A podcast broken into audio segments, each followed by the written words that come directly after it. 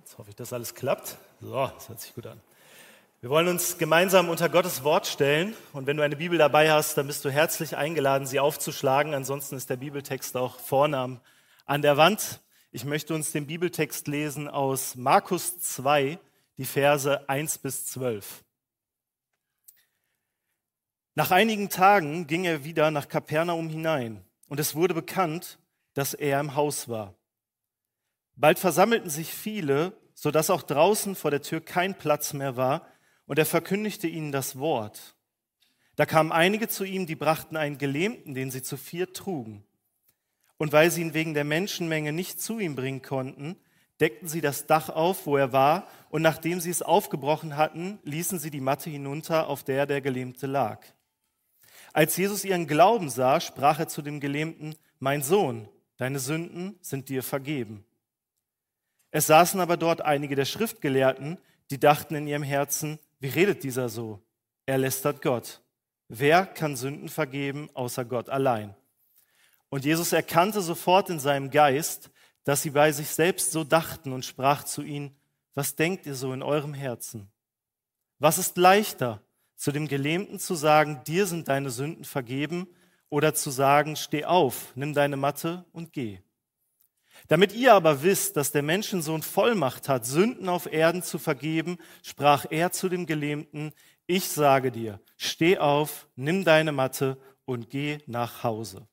Sofort stand er auf, nahm seine Matte und ging hinaus vor allen, sodass sie alle erstaunt waren und Gott priesen und sagten, so etwas haben wir noch nie gesehen.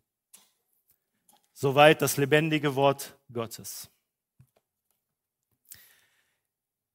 Ich weiß heute Morgen nicht, in welcher Situation dich dieser Predigtext anspricht. Doch Gott lädt uns dazu ein, ihn mit seinem Wort an unser Herz zu lassen und uns durch sein Wort verändern zu lassen. Und diese Einladung möchte ich dir jetzt in den kommenden Minuten nochmal ganz persönlich zusprechen. Vielleicht hast du diesen Bibeltext schon von klein auf gehört und kennst diese Geschichte in und auswendig weil es ist ja eine schöne Geschichte, die man auch sehr gut illustrieren kann. Oder du bist heute Morgen schon seit längerem das erste Mal wieder hier im Gottesdienst, um zu gucken, ob es hier wirklich einen Gott gibt. Auch dann lass dich bitte auf diesen Text einmal ein. Oder du bist überhaupt das erste Mal hier und fragst dich, was hat es hier mit dieser ganzen Kirche, mit dieser Gemeinde auf sich? Egal weshalb, ich bin überzeugt davon, dass Gott heute Morgen da ist. Und ich weiß, viele von uns sind das auch. Und dass er wirkt und dass er redet und dass er ein lebendiger Gott ist, der auf Veränderung abzielt. Wenn wir uns den Text aus dem Markus-Evangelium, wenn wir uns das Markus-Evangelium allgemein näher anschauen, dann kann man sagen, dass man das Markus-Evangelium in zwei Teile aufteilen kann. Da gibt es den ersten Teil, der, das, der den Dienst und die Verkündigung von Jesus beschreibt. Und da gibt es einen zweiten Teil, der Jesu Weg nach Jerusalem und zum Kreuz nach Golgatha näher beleuchtet. Und wir befinden uns in diesem ersten Teil am Anfang des Wirkens und des Dienstes Jesu auf Erden, wo er beginnt, das Evangelium, die gute Botschaft Gottes, den Menschen zu predigen und wie wir im Text gelesen haben, dass auch hier und da durch ein Wunder verdeutlicht wird. Zu Beginn lesen wir davon, dass Jesus wieder nach Kapernaum zurückkehrt. Kapernaum, das lag am Nordwestufer des Sees Genezareth. Ich habe versucht, das mit dem roten Punkt mal ein bisschen zu markieren. Und es war zur damaligen Zeit eine florierende Handelsstadt, nicht nur, weil es am See Genezareth lag und viele dort von Handwerk und von der Fischerei lebten und von der Lebensmittelversorgung, nein, sondern auch, weil die Via Maris, zwar ist äh, Kapernaum jetzt nicht am Meer, aber die Via Maris führte von Norden und dann äh, Richtung äh, Westen zum Meer. Und es war eine florierende Handelsstadt, weil das eine der wichtigsten Handelsstraßen zur damaligen Zeit war.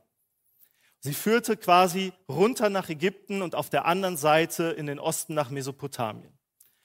Und es ist auch kein Zufall, dass Jesus Kapernaum als sein Verkündigungssitz, als sein, als seinen Dienstsitz sozusagen, von wo er anfing, das Evangelium zu predigen, weil es an verschiedenen Stellen im Alten Testament verdeutlicht wird und im Neuen Testament sogar in Matthäus 4 aufgegriffen wird.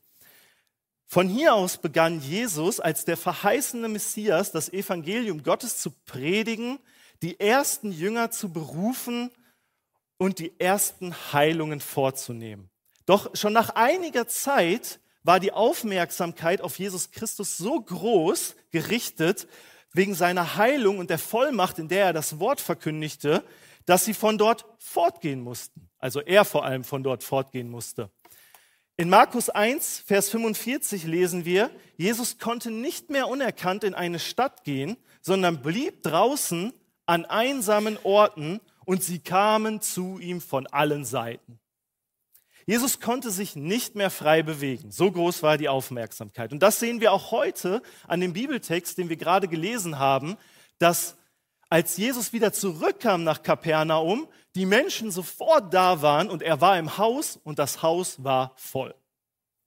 Und da überrascht es doch erstmal sicher niemanden von uns, dass da jemand, der auf einer Matte getragen werden muss, da keinen Platz findet. Wer zum damaligen Zeit auf einer Matte lebte, der war kein Teil der Gesellschaft. Der brauchte nicht auf Unterstützung hoffen und er war sichtbar für alle Menschen vom normalen Leben ausgeschlossen.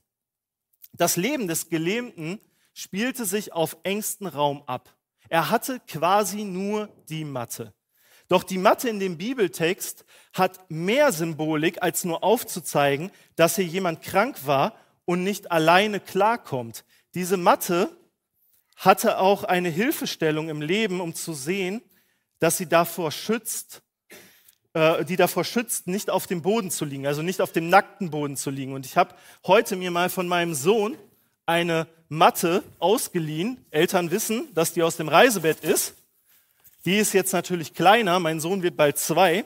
Der schläft natürlich noch auf 70 mal 1,40. Der Gelähmte hatte sicherlich eine etwas größere Matte, aber die war sicherlich nicht dicker. Die war sicherlich nicht angenehmer, weil hier kommt noch eine Matratze drauf, damit Kinder gut schlafen können.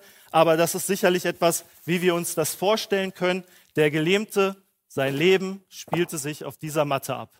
Er konnte sich nicht bewegen, er war auf Hilfe angewiesen, er konnte nichts alleine außer das, was sich auf dieser Matte abspielte.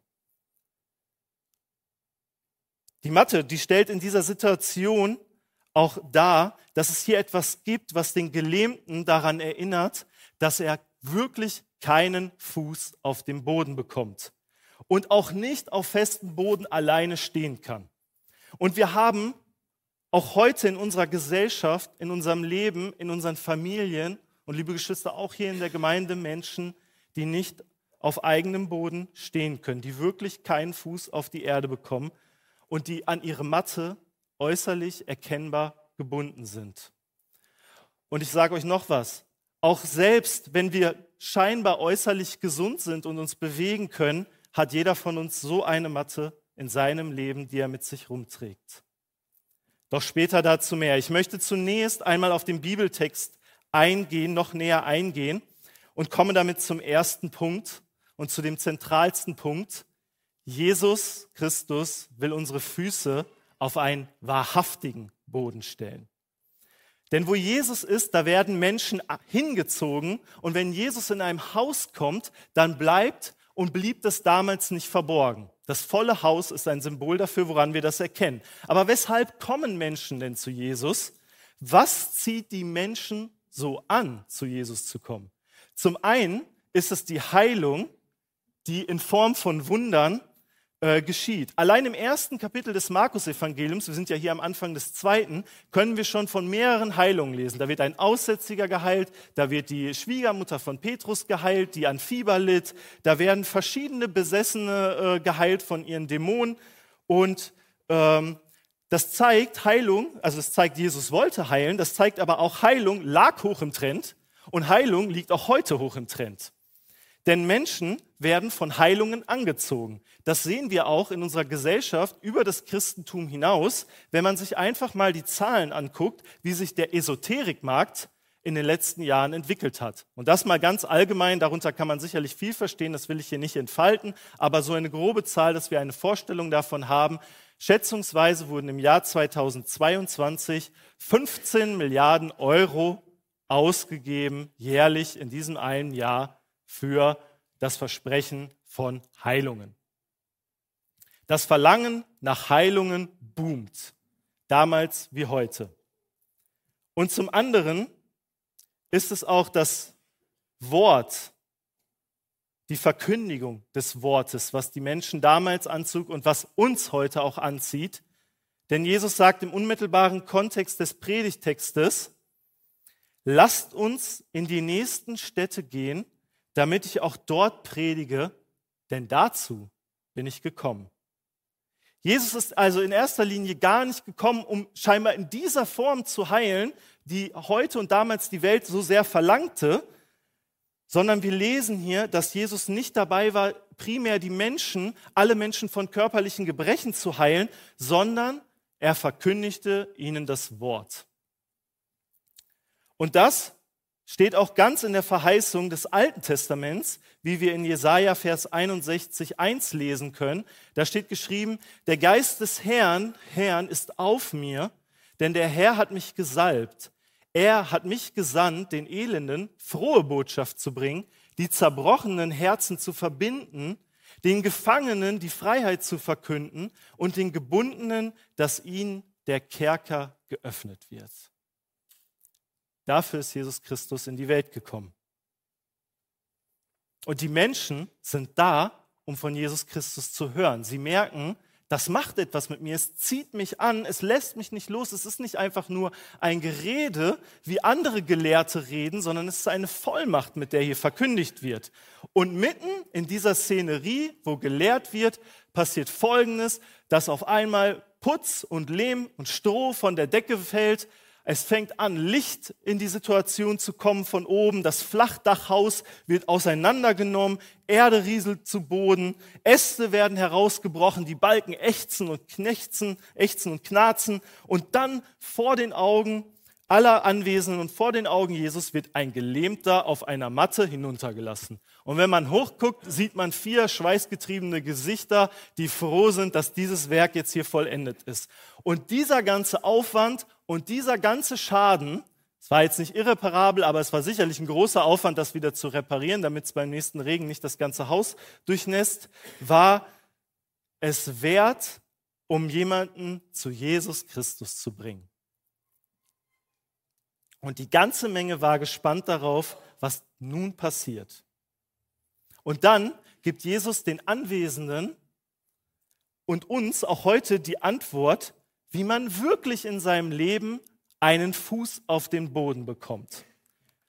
In Vers 5 haben wir gelesen, sagt Jesus, als er ihren Glauben sah, sprach er zu dem Gelähmten, mein Sohn, deine Sünden sind dir vergeben. Es war nicht bloß der Glaube, ein, ein Glaube an Wunder, der Wunder erwartet, sondern es war ein Glaube an die Person Jesus Christus selbst. Und das ist hier sehr, sehr wichtig, weil wir befinden uns ja noch vor dem Kreuz. Wir befinden uns in einer vorösterlichen Zeit. Und hier gibt es scheinbar Menschen, die schon erkannt haben, das ist nicht nur einer, der heilen kann, sondern das ist einer, der Vollmacht hat. Einer, der mehr hat als das, was wir kennen. Und der mit einem, und mit einem vorösterlichen Glauben wurde das deutlich und sie bekannten das. Und das ist, denn ein, das ist doch eine Überraschung, weil hier erwarten wir doch jetzt eigentlich, als der runterkommt, dass der doch einfach von Jesus auf die Beine geholfen wird und sagt, los, geh und du bist gesund. Da ist doch jemand, der wirklich äh, augenscheinlich an eine Matte gebunden ist und nichts mehr kann. Aber Jesus zeigt der Menge und auch uns heute, die eigentliche Krankheit der Menschheit ist die Sünde, die uns von Gott trennt. Und hier wird deutlich, dass die eigentliche Heilung viel tiefgreifender geht, als die körperliche Heilung zu erfahren. Und dass in aller Herausforderung unseres Lebens, in dem Zustand dieser gefallenen Welt, in Krankheit, Leid und in Schmerz und in Verlust, die wahre Befreiung nicht im Hinwegnehmen dessen liegt, sondern in der Wiederherstellung der Beziehung zu Gott. Jesus kam in diese Welt und starb letztlich am Kreuz, damit die eigentliche Ursache für die Krankheit reparabel gemacht wird. Wo Jesus ist, da ist echtes Leben möglich und das, was, und, äh, und es ist das, was wir Menschen wirklich für unser Leben brauchen. Wenn man einen Blick hinter die Kulissen eines Menschen bekommt, dann sieht man immer häufiger Ängste, Depression, Einsamkeit, Druck, immer schnelleren Wandel, immer besser, immer höher, immer weiter, immer mehr, immer mehr. Und wir dürfen uns da auch nicht verunsichern lassen, denn die Krankheit ist eine Auswirkung der Sünde auf die Schöpfung. Nicht alle, diese Aus, nicht alle dieser Auswirkungen, die aus der Ursache resultieren, werden uns hier und jetzt genommen. Da ist die Bibel an vielen Stellen deutlich. Jesus hat nicht alle geheilt. Und auch nach Ostern bleibt das Heilen in diesem Sinne zeichenhaft. Es gibt die Gabe der Heilung, es gibt Wunder und wir preisen Gott dafür, wenn er sich in diesen Wundern in unserem Leben offenbart und unter unseren Mitmenschen, die wir kennen. Aber es bleibt zeichenhaft, um uns die endgültige Wiederherstellung über dieses Leben hinaus aufzuzeigen.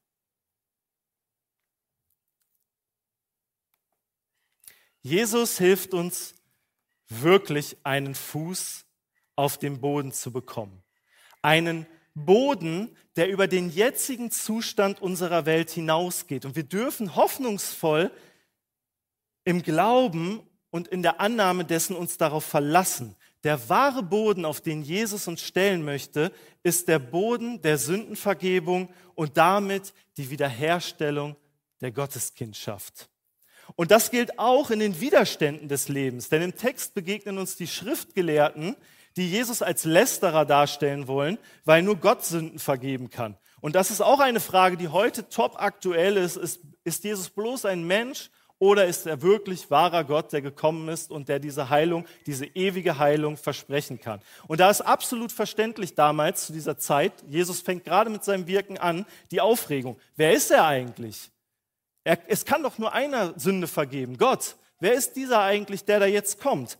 Und es gehört zur Gnade Gottes, dass er auch in Widerstand, Skepsis und Zweifel, dass er das nutzt und nicht einfach liegen lässt, sondern dass er das nutzt, um zu reden und zu wirken.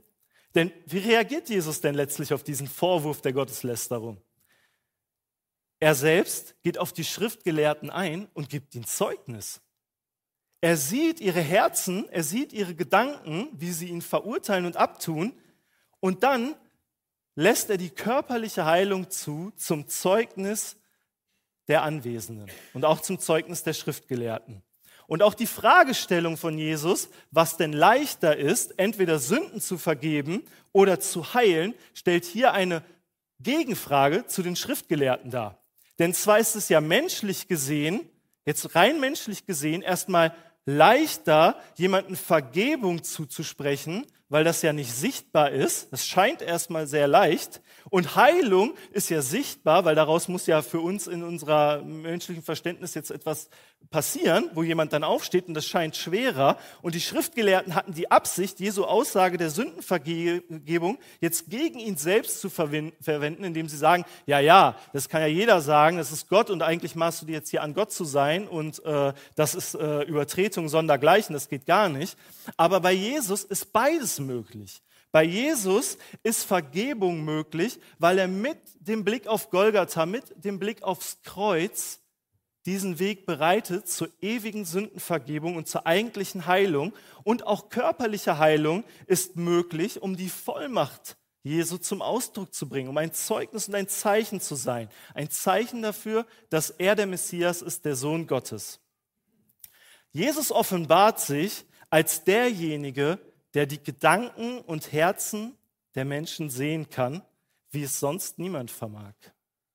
Jesus offenbart sich in dem Text, in diesem Bibeltext, als derjenige, dem er, dem in der Gottes, in der Kraft Gottes jede Verheilung, jede Heilung vermag. Und er offenbart sich als derjenige, der zu wahrer Sündenvergebung bevollmächtigt ist. Hierin liegt die wahre Heilung. Und wenn du das wenn du das merkst, wenn du das spürst, dass da die wahre Heilung drinnen liegt und das noch nicht für dich angenommen hast, dann geh heute hier nicht raus und lass das, lass das an dir vorübergehen, sondern setze dich nochmal mit dem Text auseinander, ring wirklich darum, dass du merkst oder dass du daran bleibst und dass du vielleicht wirklich das allererste Mal in deinem Leben einen richtigen Boden unter deinen Füßen spüren kannst, der dich über mehr hinausträgt als ähm, und der dich, der dich über mehr hinausträgt und den Rest deines Lebens wirklich hält. Und was, ich noch, was, ist noch, was noch wichtig ist, ist der zweite Punkt, auf den ich hinaus möchte, dass wir daran beteiligt sind. Wir sind daran beteiligt, indem wir Menschen in die Nähe Jesu bringen, in das Umfeld von Jesus Christus bringen. Denn in gewisser Weise ereignet sich diese ganze Szene, von der wir hier gelesen haben, eigentlich ja nur wegen den vier Freunden des Gelähmten. Wenn die jetzt nicht gewesen wären, also ich gehe davon aus, dass es Freunde waren, weil äh, also wenn es jünger gewesen wären, dann wäre es sicherlich, gehe ich davon aus, dass es geschrieben stand. Deswegen gehe ich erstmal davon aus, das sind Menschen, die diesen Gelähmten kannten und die gesagt haben, der muss dahin. Da ist passiert was, was jetzt für ihn sehr, sehr wichtig ist. Und die vier Freunde bringen den Gelähmten zu Jesus und sie merken, es gibt irgendwie kein Durchkommen für sie. Wir stehen vor der Tür, es ist alles voll, sie stehen bis draußen, wir kommen nicht durch. Manchmal sind es andere Menschen, die uns im Weg stehen die uns, die verhindern, dass wir zu Jesus kommen. Und es ist dann erforderlich, dass wir nicht auf diese Menschen schauen, sondern auf die, die uns helfen wollen. Auf die, die uns zeigen wollen, wie wir, wie wir die Hindernisse und Mauern oder hier die Dächer überwinden können. Und es ist Teil unseres Auftrages, und Teil unseres Herzensanliegens, wenn wir Jesus Christus in unser Leben erfahren haben, dass wir anderen Menschen dabei helfen möchten und diese Begegnung, diese Berührung mit ihm und mit Gottes Wort ermöglichen möchten. Und manchmal erfordert das von uns, dass wir dafür Dächer abdecken müssen und anderen Menschen ausweichen. Und manchmal merken wir auch, dass wir da uns ehrlich eingestehen müssen, ich komme da alleine nicht weiter. Ich weiß nicht. Also auch nicht alleine in der Kraft, in der Kraft Gottes. Ich komme da alleine nicht weiter. Ich, ich beiß irgendwie auf Granit. Ich möchte, ich möchte, dass meine Familie gerettet wird. Ich möchte, dass sie diese Botschaft für ihr Leben annehmen. Und auch dann dürfen wir uns von diesem Text ermutigen lassen, dass da nicht einer den Gelähmten zu Jesus hieft, ganz alleine und das Dach aufreißt, sondern dass es vier tun und dass wir uns als Gemeinde oder auch als Gemeinschaft, auch über die Gemeinde hinaus als Christenheit auch dafür, füreinander da sein dürfen und uns gegenseitig auch tragen dürfen äh, oder unterstützen dürfen in diesem Hinblick. Dass wir das auch in Anspruch nehmen dürfen, vor allem im Gebet, aber auch in praktischen Dingen, im Austausch. Und was wir nicht können, was wir nicht können allerdings, und das ist ja etwas, was dieser Text vielleicht dem einen oder anderen ein wenig äh, vor Augen halten möchte oder, oder vermeintlich vor Augen halten möchte, ist, dass wir manchmal das Gefühl haben, hier scheint es ja so, man kann vielleicht für andere mitglauben, sodass die auch gerettet werden. Weil es ist ja hier im Plural, als er ihren Glauben sah, sprach er zu dem Gelähmten, du bist gerettet. Aber das ist damit nicht gemeint. Es ist damit gemeint, dass wir ähm, für andere schon mitglauben dürfen, aber eher insofern, dass wir sie in Gebet tragen dürfen, dass wir sie vor Gott bringen dürfen, dass wir Gott darum bitten dürfen, dass er sich offenbart in dem Leben derjenigen, die ihn noch nicht erkannt haben und dass sie sich von ihm finden lassen und ihn annehmen. Und das Zweite, woran wir beteiligt sind und beteiligt sein sollen, ist es, dass wir, indem wir einander helfen, unsere Matten zu tragen. Jetzt habe ich euch diese Matte gezeigt, weil sie sehr viel näher an dem Bibeltext war, aber um das nochmal ein bisschen anders zu visualisieren, habe ich uns noch eine andere Matte mitgebracht, denn die hier macht es nochmal ein bisschen für mich greifbarer, dass ich sie besser tragen kann. Ich will das Bild der Matte echt nicht überstrapazieren, aber Jesus hat am Ende, Dankeschön. Hm. Jesus hat am Ende zu dem Gelähmten, nachdem er sich verherrlicht hat und ihn geheilt hat, nicht zu ihm gesagt, steh auf und geh, sondern er sagte ihm, steh auf, nimm deine Matte und geh. Und das tat er dann auch. Ähm, denn Jesus stellt uns ja im Glauben zwar auf den richtigen festen Boden, aber diese Matte, die hatte er trotzdem irgendwie dabei. Irgendwie war die trotzdem noch da. Und wir sind in Christus, sind wir fähig, diese Matte dann zu tragen in der Sündenvergebung.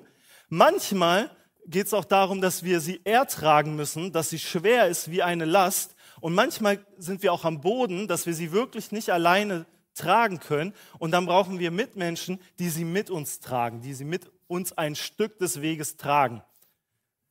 Und es gibt zwei Extreme. Vielleicht ist deine Matte so groß, dass du im Glauben nur noch versuchst, dich hinter der Matte vor deinen Mitmenschen zu verstecken.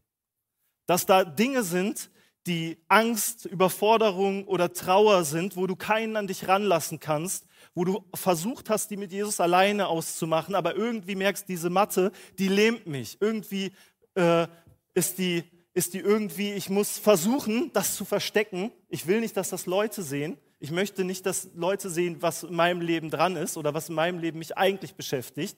Und das andere Extrem ist, dass es Leute, also dass es, dass die Matte auch benutzt werden kann als ein Schutzschild als eine Art Mauer, wohinter ich mich verstecke und wo ich alles abwehre, weil vielleicht offensichtlich ist, was in meinem Leben noch nicht repariert werden durfte oder womit ich leben muss und ich mich dafür schäme und deswegen ich das als offenen Schutzschild nehme, weil alle es eh sehen können und sage, ja, aber, ja, aber, ich kann nicht, ich kann nicht, ich kann nicht, weil ich diese Matte habe.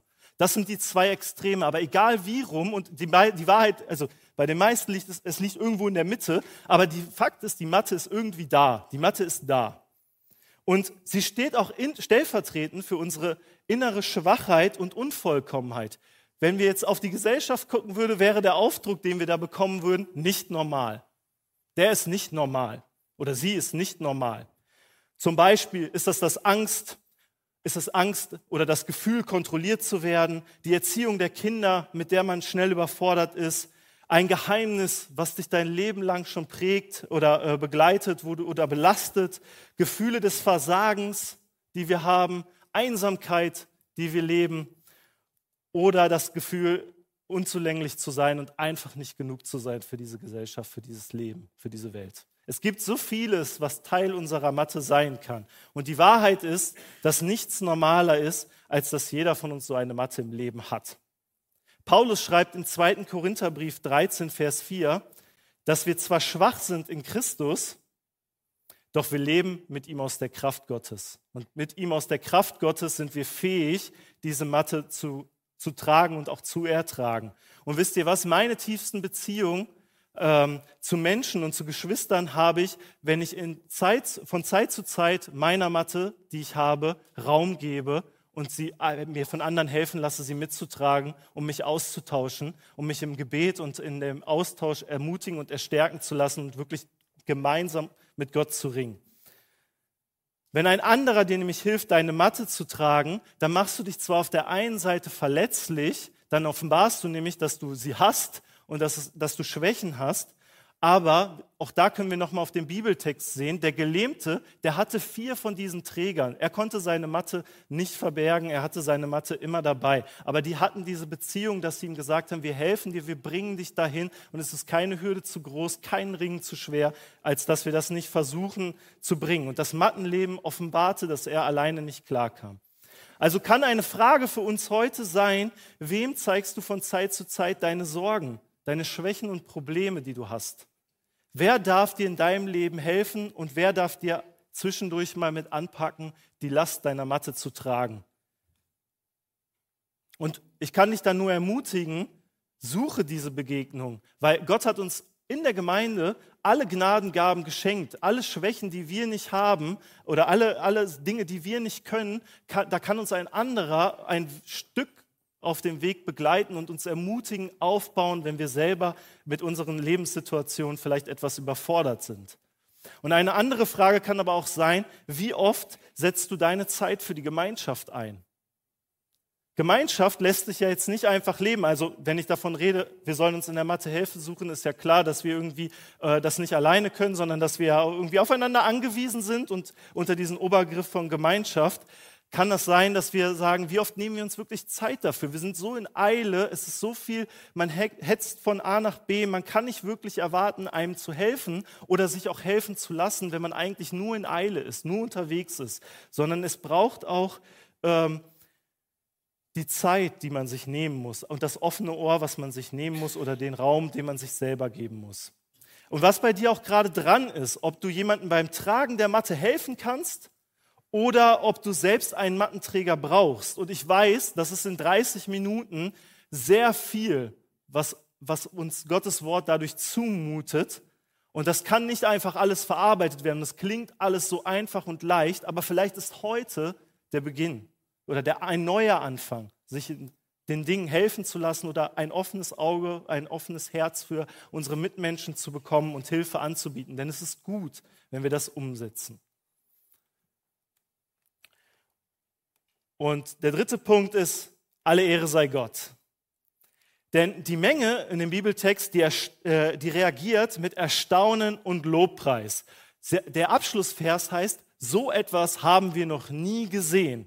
Vers 12 macht deutlich, dass es sich selbst bei den Anwesenden dort um ein Wunder oder ein Gesamtereignis handelte, was sie so auch nicht kannten. Dass da Sünden vergeben wird und dann noch die Heilung dazukommt, dass Jesus sich in dieser Vollmacht offenbart, zeigt, dass Wunder etwas Besonderes sind. Nicht nur für uns heute, sondern auch für die Menschen damals. Es ist Sündenvergebung als wahres als wahre ganzheitliche Heilung und es ist körperliche Heilung als zukünftige Vorausschau auf die Wiederherstellung. Und die Jesus mit, dem Schöpf, mit einem Schöpferwort und er sprach, was wir auch immer, also wenn wir sagen, und Gott sprach, haben wir das oft im Klang, wenn wir die, wenn wir die Entstehung der Welt, wo Gott dann sechsmal hintereinander sagt, und Gott sprach. Und Jesus sagt auch, und er sprach, und dann stand er auf. Und manchen wird das hier zuteil, dass wir von Krankheiten geheilt werden und anderen Kindern Gottes erst in der Ewigkeit, wenn wir bei ihm sind. Aber wann immer es geschieht, ist es eine Rückführung dahin zu dem, was Gott sich ursprünglich gedacht hat. Und das singen wir auch hier im Lobpreis. Das haben wir vorhin im Lobpreis auch an ein oder andere Stelle durchklingen lassen. Denn das Ziel ist auch, dass all das führt zum Lobpreis Gottes und zur Verherrlichung Gottes. Und das ist es, was hier in dem Bibeltext am Ende zum Ausdruck gebracht wird. Ich komme zum Schluss. Gott lässt uns nicht allein mit unserem Leben. Aber an erster Stelle ist die wahrhaftige Heilung und Erneuerung des Herzens durch die Vergebung der Sünden das Wichtige. Jesus, der uns auf einen wahrhaftigen Boden stellt, uns eine Perspektive über dieses Leben hinaus gibt. Und in Kontakt mit Jesus und mit der Annahme werden wir wirklich auf Beine gestellt und wir kommen in Kontakt mit einer Hilfe, die über alles Menschliche hinausgeht und auch eine Zuversicht in dem Leben, im Leben gibt, das über die derzeitigen Umstände, die wir haben, über unsere Matten, die wir haben, hinausreicht. In der Wiederherstellung der Beziehung zu Gott liegt die Kraft, dass wir stark genug werden, damit zu leben.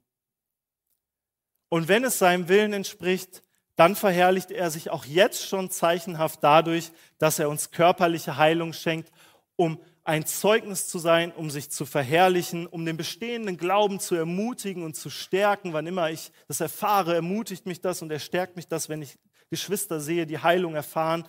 Und er macht es auch uns allen Menschen zum Zeugnis und zur Verherrlichung, dass wir sehen, wir haben einen allmächtigen Gott und ihm gehört alle Ehre und aller Lob. Und es ist so, in der einen Hand ist es Gottes Vollmacht. Er kann uns jederzeit körperliche Heilung schenken. Und in der anderen Hand, und diese Spannung können wir in diesem Leben nicht auflösen, ist es aber auch Jesus, der präsent ist in unserem tiefsten Leid. Und auch dadurch wird Gottes Kraft sichtbar. In 2. Korinther 12, 9 sagt Paulus, lass dir meiner Gnade genügen, denn meine Kraft ist in den Schwachen mächtig. Alles dient zum Lobpreis und zur Verherrlichung Gottes. Möge uns der Herr im Nachdenken über sein Wort segnen. Amen.